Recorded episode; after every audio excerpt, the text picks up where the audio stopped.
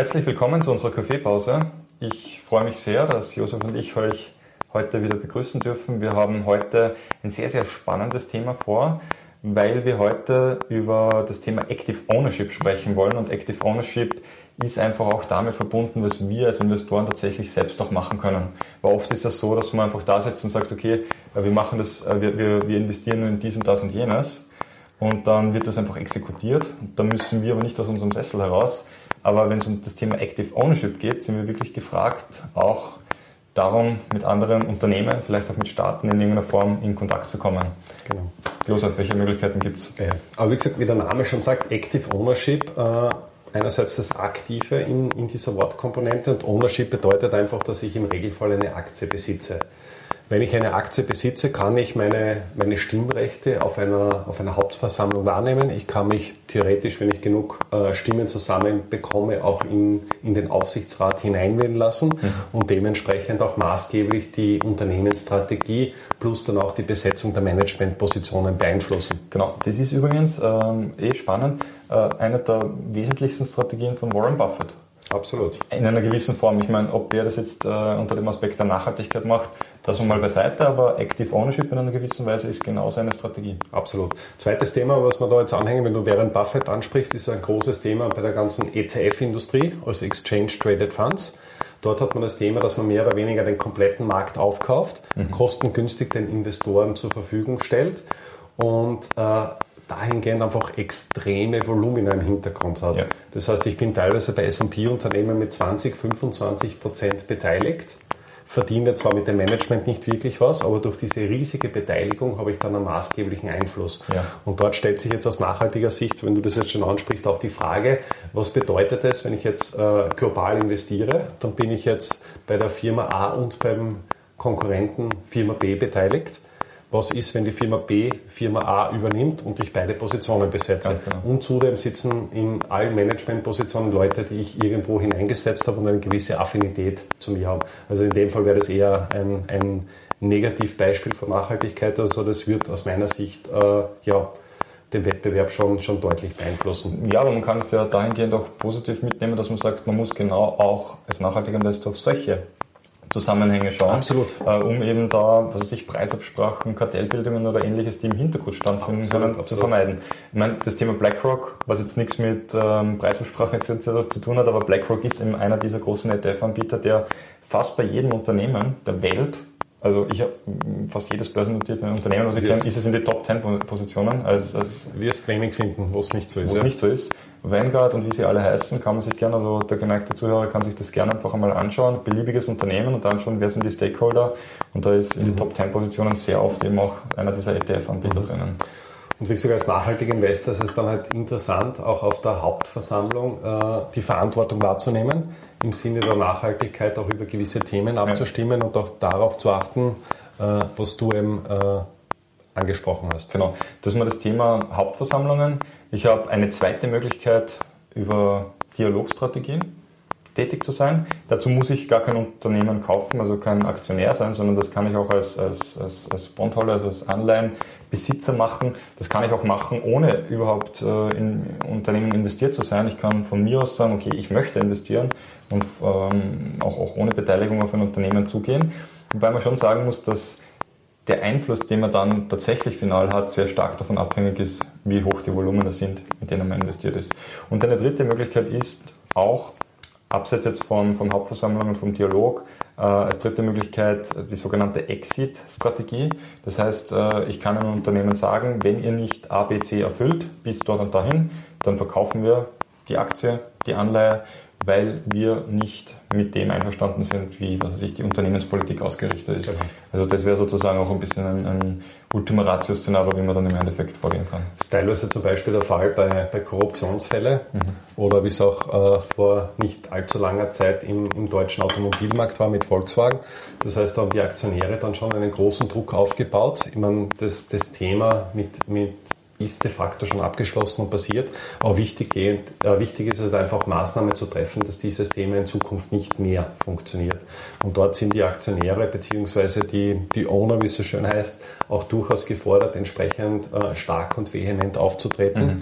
Und das kann ja das Management durchaus, durchaus unter Druck setzen, wenn man dann quasi beim Eigentümer dementsprechend auch, auch Rechenschaft ablegen muss. Ja.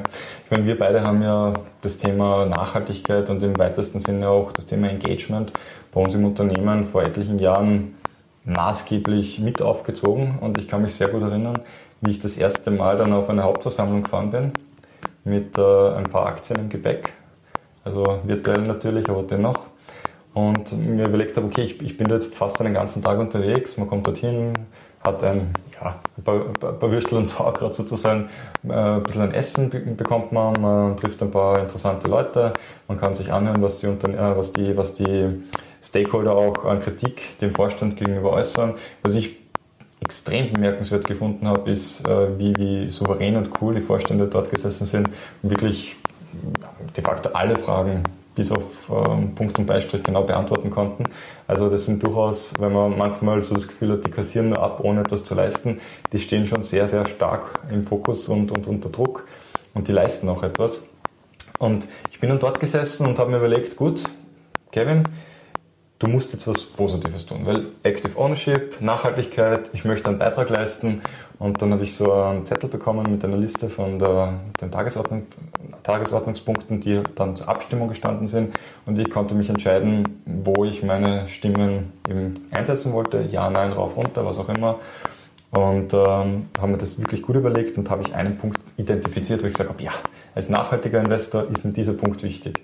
Und habe mich dann entschieden, für Nein zu stimmen. Und ich kann mich noch sehr gut erinnern, wie dann das Ergebnis vorgelesen wurde. Und bei diesem Punkt ist dann, was ich, ja, 12.395.412 Stimmen, nein, genau meine 5.500 Stück. Ja, aber du zumindest ich meine, ich habe es probiert, aber Versuch gestartet. Absolut, aber es zeigt dann schon auch eben, wie eingeschränkt man als kleiner Investor die Möglichkeit hat und das war sogar ein, ein ja, mittelgroßes österreichisches Unternehmen, das heißt jetzt noch nicht mal ein globaler Konzern. Interessant. Aber da, wenn ich vielleicht gleich einhaken darf, da gibt es ja dann äh, auch unterschiedliche Möglichkeiten, wie man das Active Ownership gerade als kleine KG machen kann, indem man sich einfach die Dienstleistung bei diversen Häusern zukauft. Genau. Das heißt, ich übertrage meine, meine Stimmrechtspakete einem Dritten, der dann im Sinne der Nachhaltigkeit äh, für mich abschließt, zahle dafür natürlich eine, eine dementsprechende Gebühr. Und auch äh, dort gibt es für alle Verschwörungstheoretiker natürlich das das Argument, dass ich sage, okay, ich bekomme eigentlich einen riesen Mehrwert, weil wenn ich viele Stimmen sammle, habe ich natürlich einen maßgeblichen Einfluss und kann maßgeblichen Einfluss auf das Unternehmen äh, ausüben. Und dafür wäre ich auch noch bezahlt. Also eigentlich die ETF-Form in, in Reinskultur. Und wenn man sich das Ganze dann noch vorstellt, dass man das verknüpft mit irgendeiner Ratingagentur oder Nachhaltigkeitsagentur, dann ist da teilweise aus meiner Sicht schon irgendwo mhm. äh, äh, gewisser Interessenskonflikt gegeben. Mhm. Faktum ist aber trotzdem, dass es aus meiner Sicht durchaus Sinn macht, sich gut zu überlegen, äh, wo übt man das Ganze aus. Wenn, so wie du das eben beschrieben hast, wenn ich jetzt schreibe, dir Mark Zuckerberg, mir gefällt dieses und jenes bei dir überhaupt nicht, dann komme ich im besten Fall bei, beim Investor Relation Manager heraus und ja, bekomme eine Standardantwort, aber ich werde damit mit hoher Wahrscheinlichkeit nichts bewegen. Wenn mein Anteil aber maßgeblich ist, und da muss ich mir dann überlegen, entweder prozentuell an Unternehmen oder vielleicht auch in der Region, in der ich tätig bin, dann habe ich aber durchaus die Möglichkeit, äh, einen, einen positiven, positiven Einfluss zu nehmen. Das muss man sowieso sagen. Ich meine, die Kritik, die ich persönlich dazu habe, ist, dass es wirklich sehr, sehr viel kostet, übertrieben viel kostet, seine Stimmrechte jemandem zu übertragen und der dann für dich auf Reise geht mit, mit, mit Themen, die man vielleicht sogar selbst mitdefiniert. Ähm, deswegen ist es für viele Investoren einfach nicht interessant, das zu machen. Äh, Im Umkehrschluss aber, wenn, jetzt, wenn man jetzt mal die Kostenseite ausblendet, wäre das eine hervorragende Möglichkeit, wie, wie eine Region wie Österreich oder vielleicht sogar Europa ihre Interessen in der Welt umsetzen könnte und darstellen könnte. Absolut, und das ist etwas, was man, was man sicher noch mehr machen sollte. Also heißt ja nicht, dass man jetzt alles, aber gerade in Bezug auf die Nachhaltigkeit, dass man sagt, okay, wir wollen jetzt zum Beispiel, wenn wir immer wieder über das Thema CO2 sprechen, wir wollen Unternehmen, die massive CO2-Ausstoßungen haben und wo man auch weiß, dass in der Relation vergleichbare Unternehmen deutlich weniger zum Beispiel ausstoßen, dass man eben dann als gebündelte Einheit auf diese Unternehmen zugeht und dann etwas bewirkt, das müsste möglich sein. Und das ähm, hoffe ich, dass wir in der Zukunft auch mehr sehen. Mhm. Nein, nein, ist absolut, absolut gerechtfertigter, gerechtfertigter Punkt, wenn man sich dann wirklich versucht, dementsprechend die, die eigenen Dinge, Dinge zu koppeln. Ja. Gerade als, als Wirtschaftsraum macht das wahrscheinlich wirklich Sinn, auch genau. im, im, im ja, eigentlich in diesem Spalt zwischen China und Amerika, dass Europa dann durchaus auch mit, mit einer großen und ganzen, ganzen Stimme spricht. Was man auch sagen muss, also als, als Kritikpunkt natürlich auch irgendwo in der Finanzbranche ist, dass das Active Ownership de facto sehr selten ausgeübt wird oder zumindest in dieser Intensität ausgeübt wird. Wenn man sich vorstellt, ein globaler Aktienfonds beispielsweise, ja, weiß nicht, bis zu 1500 oder vielleicht sogar noch mehr Einzeltitel im Portfolio und wenn ich dann zwei Portfolio-Manager hätte, und also einen Haupt- und einen, einen Co-Fondsmanager, dann müsste jeder bei 1500 Unternehmen auf 750 Hauptversammlungen im Jahr sein. Bei 200 äh, Arbeitstage im Jahr fallen da drei Hauptversammlungen pro Jahr oder pro Tag an. Pro das Person. Heißt, pro Person. Das heißt, er ist de facto nicht mehr in der Lage, ein, ein aktives äh, Management äh, zu machen.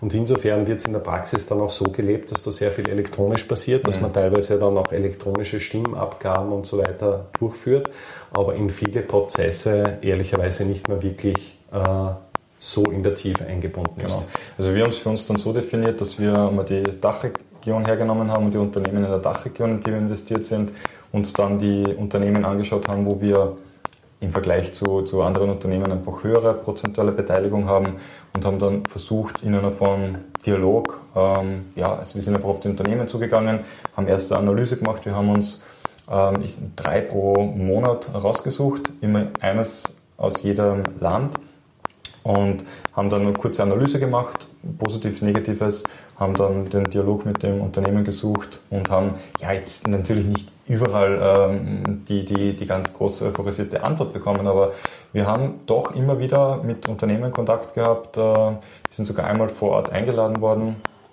ähm, und, äh, um, um uns das Unternehmen anzuschauen und dort vertiefende Gespräche zu führen.